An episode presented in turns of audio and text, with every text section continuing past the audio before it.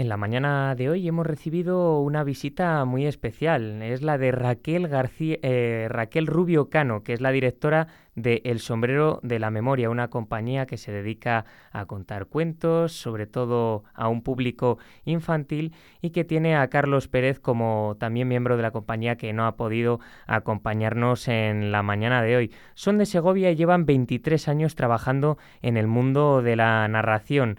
Raquel también ha escrito una leyenda de los bosques de Balsaín, también para público infantil, y participan en Lo aprendí de los abuelos, un proyecto cultural de la Diputación de Segovia. Empezaron ya este sábado pasado con su obra El pueblo de mi abuela, en Mudrián. Hola, buenos días Raquel, ¿qué tal? Buenos días, encantada de estar con vosotros y poder eh, charlar sobre esta campaña tan estupenda, sobre los abuelos.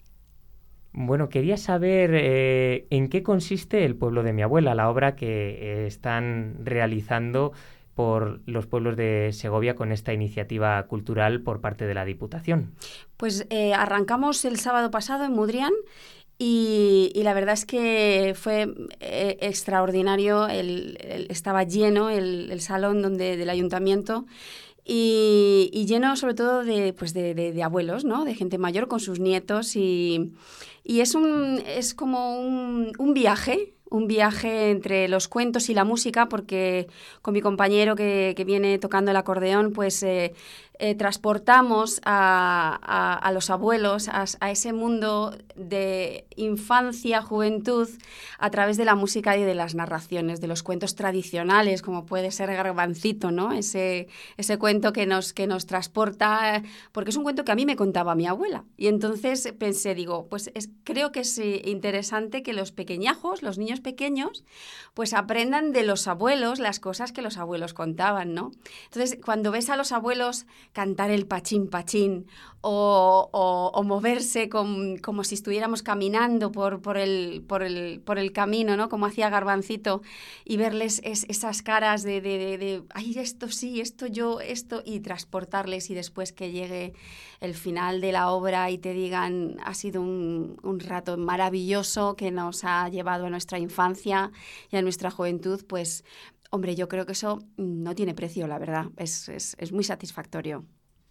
¿Cree que las cosas vividas en nuestra infancia, en la suya, en la de nuestros abuelos, se han perdido un poco y con este tipo de iniciativas culturales se pretenden recuperar?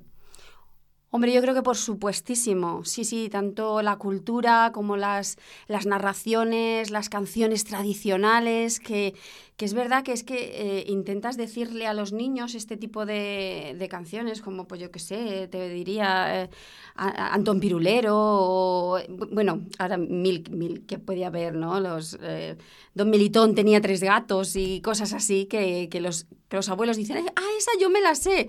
Y ves que los pequeñajos, pues pues no, nosotros no lo sabemos y hay que sacarles de ese mundo de pantallas también a los niños y, echarles un poquito la vista atrás junto con sus abuelos, ¿no? Es, un, es una experiencia muy bonita generacional.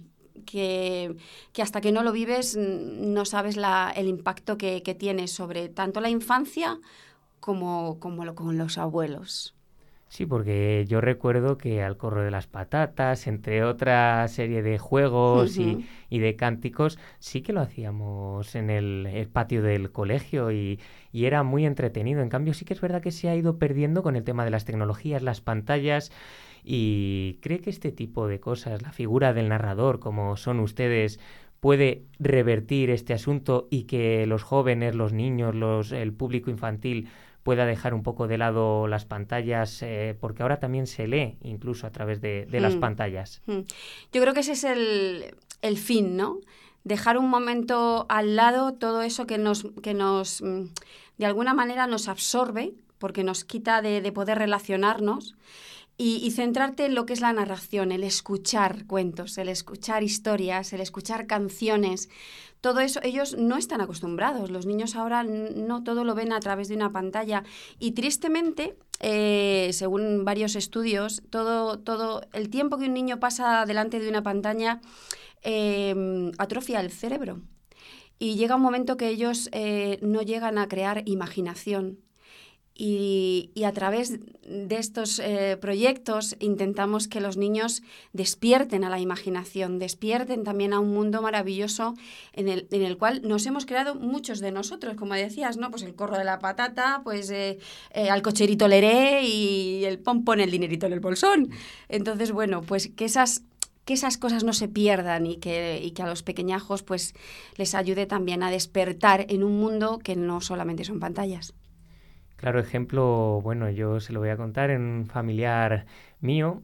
Estaba haciendo eh, lo que dice, fuera de las pantallas, fuera de las tecnologías, fuera de los teléfonos móviles y dispositivos electrónicos, ella hizo sus creaciones con cosas que le gustan. Le gusta tejer, le gusta hacer muñequitos suyos propios y lo ha hecho con, con su cabeza, con su imaginación. Mm. Es algo maravilloso. Pues lo mm. mismo pasa con ustedes los narradores, que creo que es una figura importantísima y que hacen disfrutar tanto a los abuelos, que por supuesto rememoran sus viejos tiempos, como a los niños, que se les está enseñando cómo eran las vidas antes y mm. cómo hay algo fuera de las pantallas, algo fuera, podemos decir, como, como pasaba en Matrix, fuera de lo virtual. Eso es.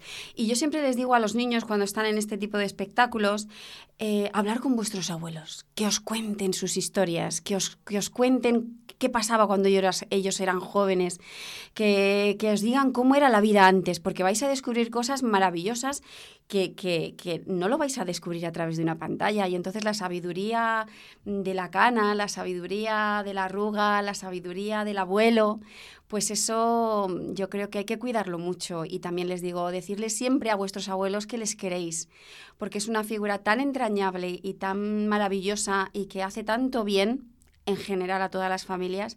Así que un homenaje constante con este proyecto a los abuelos, desde luego.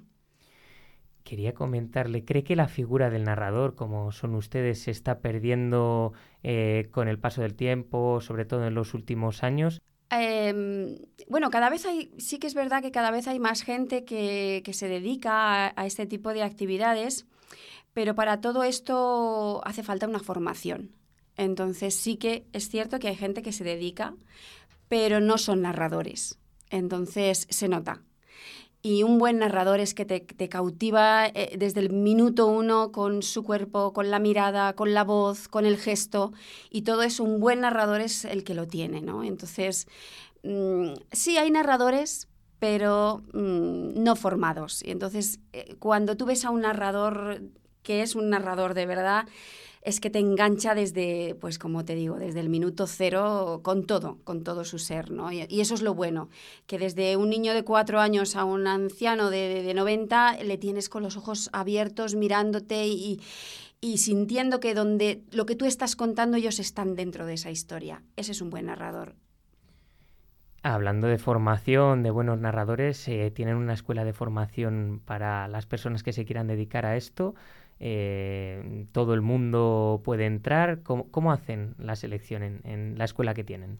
Bueno, tenemos una escuela de teatro. Es una escuela de teatro, entonces es más bien infantil.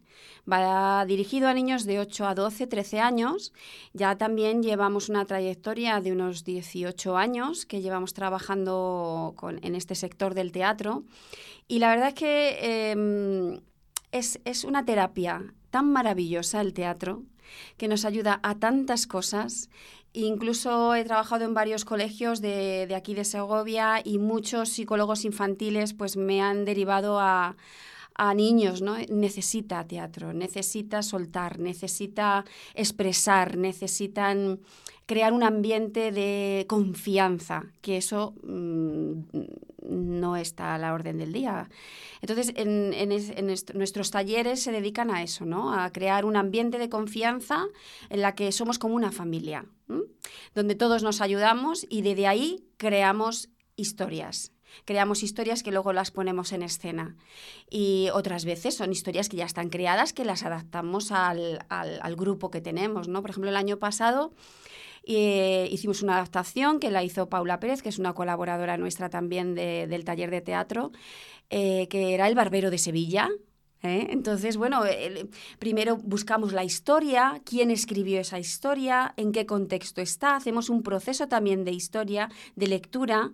Entonces, cuando ellos, cuando los niños entran en, ese, en esa historia, conocen los personajes, ya pueden interpretarnos de diferentes maneras, pueden hacer ese personaje. Y la verdad que fue una maravilla poder, poder hacer el Barbero de Sevilla, que lo hicimos en la sala Julio Michel, en el, dentro del proyecto Artes Joven. Luego también estuvimos en Fuente Pelayo, en la muestra de teatro, que es una muestra extraordinaria que organizan, que, bueno, para quitarse el sombrero. Y también nos invitaron en Cabanillas, con lo cual, bueno, pues eh, es una escuela que, que sencillita, pero que, que bueno, que, que, va cogiendo nombre, que va cogiendo, mm, bueno, que a la gente le va gustando nuestra forma de trabajar y los chavales, desde luego, yo lo que les digo siempre es disfrutar esto esto hay que disfrutarlo. Ah, hemos ensayado, hemos trabajado, ahora llega el momento de disfrutar todo esto que pasa muy rápido. Entonces, bueno, pues estamos muy contentos con la acogida que estamos teniendo del público infantil en esta, en esta escuela. Pues yo estoy completamente de acuerdo. Creo que es muy importante para la confianza, para los niños, para generar en ellos pues em, eso, una autoconfianza que les sirva de cara al mundo real cuando se tengan que enfrentar y de cara a realizar presentaciones, mm. eh, un poco de todo. Es que hablar en público, en algún momento dado de nuestra vida, lo vamos a tener que hacer. Entonces, si nos dan herramientas desde que somos pequeños, eso que tenemos por delante. Y muchas veces yo digo, mm, por ejemplo, actividades, que no me quiero meter con nada, pero mm, quiero reivindicar el teatro, eh, eh, la robótica, eh, la informática, eso lo van a aprender.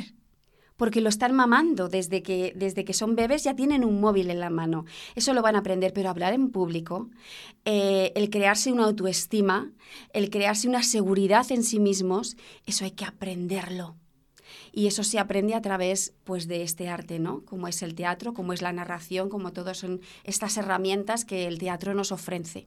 Entonces, em, siempre abogo, ¿no? Porque dentro de todas las actividades que, que, damos a los, a los, más pequeños, pues eh, la creatividad, la creatividad es, es muy importante para la vida en general, pero como, como niños en particular, ¿no? Porque se va perdiendo, se va, se va perdiendo esa imaginación y esa creatividad con tanta máquina. Volvemos a la máquina.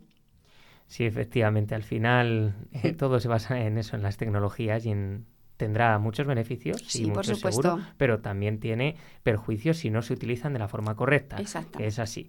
Y bueno, volviendo a lo aprendido de los abuelos, esta iniciativa cultural de la Diputación de Segovia, no solo han realizado eh, una de sus, vamos, han realizado una de sus obras, El pueblo de mi abuela, que ya nos ha explicado en qué ha consistido, pero creo que tienen otra. Sí, es otro espectáculo que se llama El bolero de mi abuelo y es un espectáculo musical, musical, eh, bueno, pues, pues con canciones de siempre, dando siempre, ah, eh, em, presentando cada canción, quién cantaba esta canción, qué le ocurría a esta persona que, que lo cantaba y animando al público a, cantar con nosotros, ¿no? Desde em, eh, con dinero y sin dinero hago siempre lo que quiero, dos gardenias para ti, o sea, vamos, vamos transcurriendo en el mundo y, vamos, vamos llevándoles a su terreno, ¿no? A su, a su mundo de, pues, de juventud, de, de transformación, de que ellos han sido jóvenes y queremos que sigan teniendo esa ilusión. Entonces, cuando tú les ves cantando, se levantan y bailan, es que eso es maravilloso. O sea, es que es un espectáculo, pues, eh, en ese sentido musical y que les, que les transporta también a, su juventud. Pues muchísimas gracias Raquel, me ha parecido una iniciativa interesantísima, creo que eh, animo desde aquí a todos nuestros oyentes eh, que puedan asistir a esta serie de actividades eh, que realizan desde el sombrero de la memoria, que abuelos lleven a sus nietos. Y que los padres también lleven a sus hijos a esta serie de actividades, porque claro, también los padres han vivido de mano de los abuelos esta serie de, de, bueno, de actividades que se realizaban en la antigüedad, ¿no? De cómo se vivía antiguamente. Por lo tanto, bueno, yo... No hay que dejarlo perder, no hay que dejarlo perder. Eso, por supuesto. pues si quiere invitar también a todos nuestros oyentes a que asistan... Pues nada, aquí desde el sombrero de la memoria queremos agradecer, como siempre, a la Diputación por estos proyectos tan maravillosos que, que se crean y, nada, eh, en nuestras redes sociales pueden ver eh, cuándo tenemos nuestros espectáculos, dónde los tenemos, la hora. Y bienvenidos todos a pasar un rato en familia divertido, participativo y sobre todo generacional, que hace mucha falta pasarlo bien en familia. Pues muchísimas gracias Raquel, hasta aquí la entrevista que ha sido muy entretenida esta charla, conociendo un poco más de cerca el sombrero de la memoria y las actuaciones que tienen. Muchísimas gracias y ya saben, tienen que asistir, métanse en la web de la Diputación y eh, para ver cuándo eh, realizan estas actuaciones que duran más o menos hasta mediados de diciembre, creo recordar, ¿verdad? Sí, sí, nuestra web también la puedo, no sé si la puedo decir. Sí, por supuesto. Pues nosotros estamos en Facebook, El Sombrero de la Memoria, eh, y también en Instagram, sombrero de la memoria y ahí también pueden ver todas nuestras actividades, todo lo que hacemos, los talleres de teatro y todas las cosas. Pero les invito a venir a los programas de lo aprendí de los abuelos. Pues ya saben, en redes sociales hagan un buen uso de las tecnologías y háganlo para eso, para, para, para informarse. Eso es. Muchísimas gracias Raquel. A ti siempre. y les animamos a que vayan a estas actividades. Gracias.